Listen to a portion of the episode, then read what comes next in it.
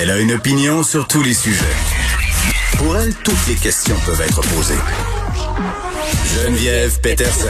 Cube, Radio.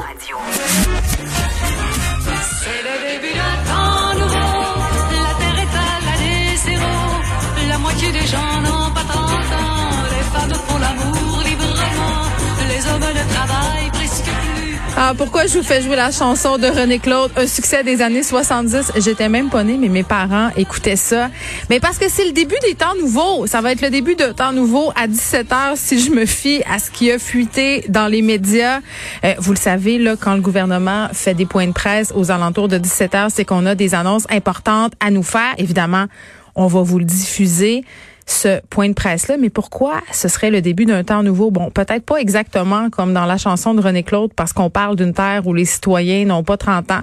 Euh, on parle aussi, euh, bon, de femmes qui font l'amour librement. Bon, peut-être qu'il va y avoir une espèce de fièvre du printemps. D'ailleurs, ça, ce sera éventuellement un sujet que je voudrais aborder à l'émission. Qu'est-ce que, qu'est-ce qu'on va vivre au printemps qui est vraiment à nos portes? Est-ce qu'on aurait un, une fièvre du davantage intense que d'habitude. Moi, je pense que lui, là, oui, si on parle d'année folle, je pense que les célibataires et même les non-célibataires vont peut-être se faire aller.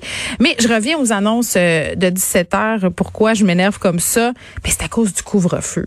Parce que là, parce que là, parce que là, puis c'est drôle, j'en parlais hier, je disais, hmm, va faire clair bientôt. Ça va être difficile pour le gouvernement de maintenir le couvre-feu à 20 heures dans la région de Montréal. Puis j'étais pas la seule à le dire par ailleurs.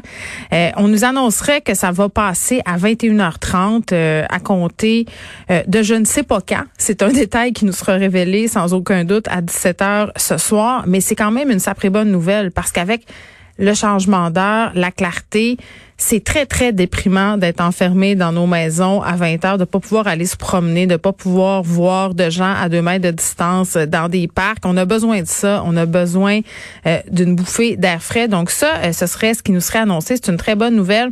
Euh, en zone orange aussi, retour des élèves 3, 4, 5e secondaire en classe, donc en présentiel à temps plein. Il n'y aurait aucun changement annoncé pour les zones rouges. Là, ça surprend personne parce que, bon, à Montréal, on a cette question des variants. Euh, des régions aussi qui changeraient de couleur. C'est ce qu'on, c'est ce qui pointe à l'horizon. Gaspésie et de la Madeleine, Côte-Nord, Nord du Québec, on passerait en zone jaune. Et ce que ça voudrait dire dans ces zones-là, c'est que le couvre-feu serait sans doute aboli. Donc, il y aurait plus de couvre-feu pour ces régions-là.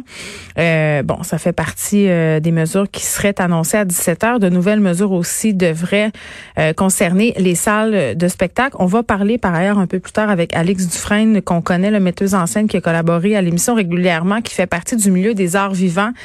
comment le monde de la culture accueille ces annonces qui ont été faites par Nathalie Roy, ces 4 millions de dollars qui ont été annoncés pour favoriser le retour des gens en salle, favoriser le monde de l'art, le monde du spectacle? Qu'on oublie des gens? Puis dans quel état ils sont, nos travailleurs de la culture? Dans quel état euh, on va les retrouver?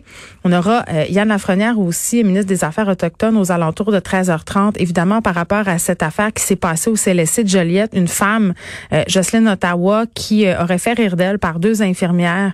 une situation très, très préoccupante qui est pas sans rappeler l'histoire de Joyce Echaquan. on va faire le point sur ça avec Yann Lafrenière un peu plus tard.